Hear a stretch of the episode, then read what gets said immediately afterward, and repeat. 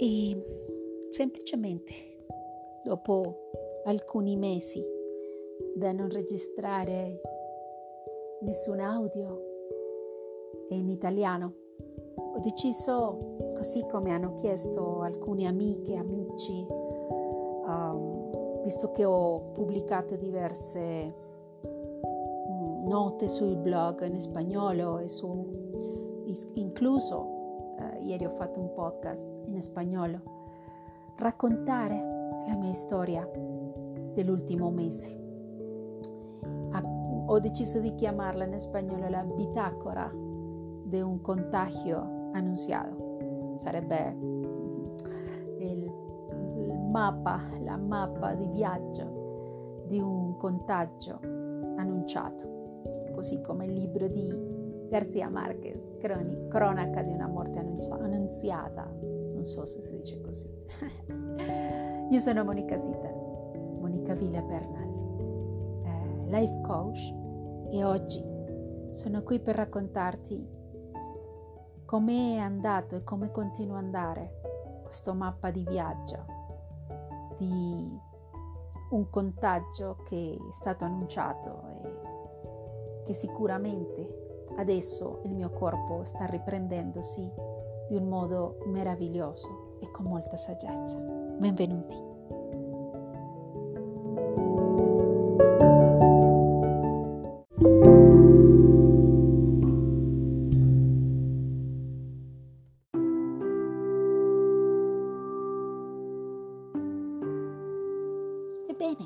cominciamo e esattamente 15 giorni fa mi sono contagiata di questo virus famoso nel mondo da, che ha trasformato l'umanità in quest'ultimo anno e mezzo.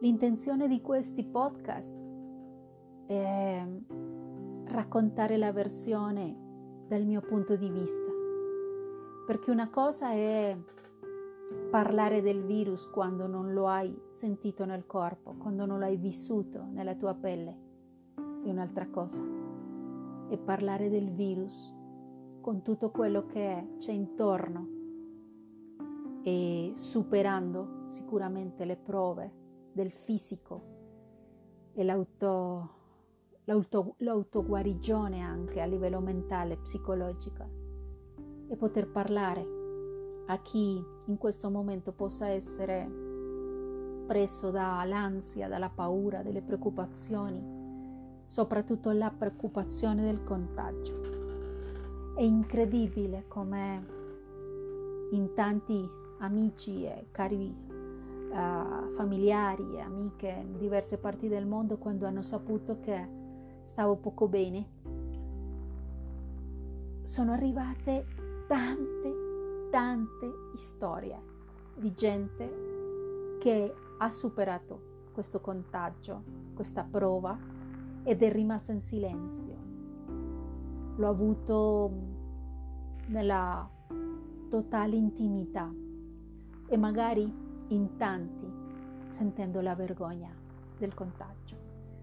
Questo è stato anche il mio primo step quando ho avuto i momenti più difficili, sono stata isolata naturalmente da tutti e soprattutto con la preoccupazione di avere mia madre in casa e, e ovviamente la, la testa è andata verso di lei, non verso di me e l'avere una porta chiusa continuamente mi lasciava uh, gli alimenti fuori in un tavolino. Io aspettavo che lei si allontanasse per, per poter aprire la porta e prendere gli alimenti. E dicevo che anche per me è stata una sensazione iniziale di, a parte sentirmi malissimo, ma di vergogna. E automaticamente si è scatenato in me la colpa. Perché mi sono contagiata, perché non ho fatto, perché non ho ascoltato, perché, perché, perché, colpa mia, colpa mia, colpa mia. E lì cominciano ad arrivare i messaggi giustamente della gente che, che stando contagiata ha sentito la stessa cosa e mi hanno detto, Moni, non, non sentire colpa. È successo, adesso pensa solo a te, a riposare, a guarire, ma è successo semplicemente perché è successo. Ed è qui che inizia la storia. E voglio andare un po' indietro raccontandoti che da quando tutto questo è iniziato, e faccio la premessa che come olistica credo assolutamente in tutto quello che sia naturale, dagli alimenti a evitando le medicine mh, tradizionali e provando a sempre in prevenzione eh, curarmi con omeopatia, con floriterapia, con aromaterapia, con cristalloterapia e, e ovviamente grazie, ringrazio al cielo perché ho avuto sempre una buona salute. E da quando tutto questo è iniziato, io non ho avuto paura del virus. È come se una parte profonda, e adesso lo capisco magari con più lucidità dopo tutto questo tempo, mi dicesse credo stato il mio io superiore. Stai tranquilla perché andrà bene, tutto andrà bene. E in tempi di pandemia io quello che ho fatto era curare il mio corpo con tutto quello che fosse naturale, vitamina C, tanta vitamina C, vitamina D. E complex B, anche stato importante in quel tempo, però soprattutto la mente, le emozioni. Tanta meditazione, tanta attenzione ai miei pensieri. Anche se il mio intorno mi ha creato in alcuni momenti angoscia e preoccupazione, come chi ascolta le notizie, chi entra nel dramma di quello che sta accadendo e, e, e soprattutto quel cervello che amplifica tutto quello che sta ascoltando proprio perché può essere un cervello in continua negatività e così è stato per me. Evitare proprio questi messaggi, dandole più focus a chi guariva e non a chi se ne andava. Ripeto, vivendolo in Italia è stato diverso per me, premessa che vivendo in Lombardia non è stato così facile, però ho imparato molto, ho avuto molta fiducia sempre e, e sono stata tranquilla finché con il viaggio in Colombia mi hanno chiesto la prima prova, il primo tampone e io ovviamente per l'obiettivo era viaggiare, venire a trovare la mia famiglia dopo due anni che non li vedevo e poi con la pandemia ancora più, più forte questo sentimento. Negli aeroporti non è successo niente, ma quando sono arrivata in Colombia mi hanno fatto togliere i vestiti entrando in casa con tanta profilassi di pulizia delle valigie. Mi hanno fatto andare direttamente sotto la doccia alle 10 di sera, ricordo tanto quel primo giorno, quella sera, perché questo era quello che si diceva qua che bisognava fare con tanta mm, quasi come direi non so un po' estremo direi nei giorni successivi ho imparato che qua dicevano a tutti bisogna pulire tutto e bisogna continuamente pulire le scarpe e bisogna fare tante cose, tante paure, tante paure. Sono entrata nella paura del collettivo. E, e dopo che sono arrivata otto mesi fa, ho vissuto la paura del collettivo. E questo mi ha messo a dura prova perché ho visto che non era facile parlare del mio punto di vista alla mia famiglia, per come vedo io la vita, ma soprattutto per quella sensazione che avevo, avevo dentro di me che mi diceva stai tranquilla che va tutto bene, le cose non sono come e lo sappiamo in molti di noi. In molti di noi che abbiamo smesso di guardare le notizie, che abbiamo smesso di ascoltare le manipolazioni di un certo tipo di popolazione e soprattutto una parte di noi che ci sentiamo essere risvegliati di coscienza. Non è facile, ma stiamo andando tenendo duro. Non so se tu, anche tu, ti senti in questa parte della coscienza umana.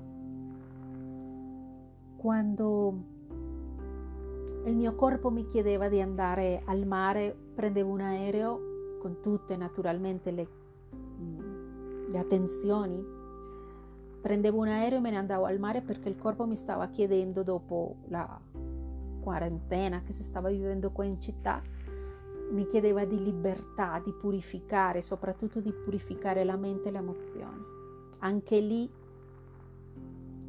sono tornata che mi hanno chiesto tante cose e di nuovo fare il tampone, di nuovo proteggere tutti perché la paura naturalmente di contagiare mamma o dei nipoti che venivano in casa, insomma, tutte queste cose, tutte queste cose credo hanno svegliato in me una sorta di paura al contagio che prima non avevo. Ed è proprio lì che sono entrata in questa fase del vaccino o non vaccino. Il mio corpo ha cominciato a dire non vaccino. È qualcosa che connessa col mio sé superiore, con le mie guide, mi hanno detto non vaccino. Per il momento non vaccino. Fidati, va tutto bene, fidati. Ma la pressione sociale è stata forte. Faccio una premessa. Questo podcast, questo messaggio non è contro il vaccino o a favore e non intendo iniziare polemiche perché ognuno deve vivere questa scelta da un modo consapevole e sicuramente sentendosi bene e sereno con questa scelta. Io ho deciso di fare un intervento che ho aspettato un po' fi- finché aprissero le sale operatorie e di nuovo una parte dei parenti e amici mi hanno detto no, non, non, puoi fare questo, tu non hai il vaccino, come fai a entrare in una clinica con tutto quello che sta accadendo? Sono fuoco di infezioni questi posti, come fai? E io, come sempre, un po' testarda, tipico Solentoro, mi sono detta devo seguire il mio istinto, le mie intuizioni e la mia guida interiore. Devo ascoltare i miei angeli, devo ascoltare quello che arriva in totale centralità, ma la decisione la devo prendere io. Nel frattempo, una carissima zia, molto vicina e non, non di un'età avanzata, con marito medico, figlia medico, ha preso il virus con i due dosi del vaccino e purtroppo è andata in terapia intensiva vivendo quella situazione e poi andandosene ha scelto la sua anima di andarsene giusto due giorni prima del mio intervento. La mia mente in quel momento, da quando ha saputo che la zia era già intubata, la mia mente ha cominciato a risvegliare memorie antiche. Quelle memorie sempre vengono dal passato. E naturalmente quella scena o quella paura, nel mio caso, dell'intubazione, ma che mi porta alla paura a morire senza aria. La paura a non avere facilità di respirare questa è la, una delle mie fobie più forti in questa vita. L'ho già vissuto diverse volte, ma purtroppo quel trauma che ho vissuto da piccola avendo episodi di asma mi ha risvegliato continuamente questa preoccupazione, questa, questa fobia, che pian pianino l'inconscio ha cominciato a aprire quando la zia si è ammalata. E poco a poco, prima dell'intervento, il mio sistema nervoso, quello simpatico, quello che vuole proteggersi, quello che ci porta a scappare via, a angosciarci per proteggerci ma scappiamo, quello che crea il cortisolo, quello che in certi momenti ci porta verso le ombre. Bene, quel sistema nervoso ha cominciato a dare i, le prime manifestazioni con la morte della zia. Nel frattempo un'altra parte di me si è documentata e ascoltando neuroscienziati e ascoltando naturopati, e medici alternativi e cercando soluzioni diverse per me che non avevo il vaccino, ho deciso di fare una preparazione importante prima dell'intervento. La preparazione è stata fare alcune settimane di idrocolonterapia per pulire molto bene il mio intestino e contemporaneamente fare delle fleppo dove si, pulis- si pulivano gli organi con tutto quel mm, contributo omeopatico. E contemporaneamente un giorno prima del, dell'intervento una dose di oligoelementi, vitamine e qualcosa per il sistema nervoso che era molto ma molto fragile in quel momento. Il giorno dopo vado all'intervento dove in una clinica privata dove non ci sono emergenze gravi ma è una clinica dove nascono i bambini quindi alla fine tutto molto più protetto di qualunque ospedale o clinica tradizionale. Io ero sicura ero tranquilla ero serena sono stata tranquilla e serena incluso nel momento dell'intervento e l'intervento è andato benissimo.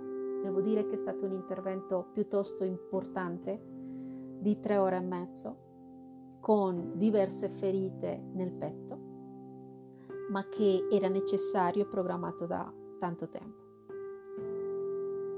E l'intervento è andato benissimo. E io mi sono sentita benissimo quando sono uscita.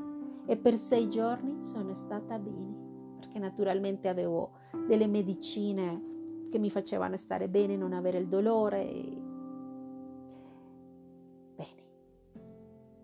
per finire questo primo episodio di questa storia che sento nel cuore di voler raccontarti perché credo che potrebbe aiutare te o qualcuno che ascolta la mia voce e la mia esperienza. Il primo giorno che sono uscita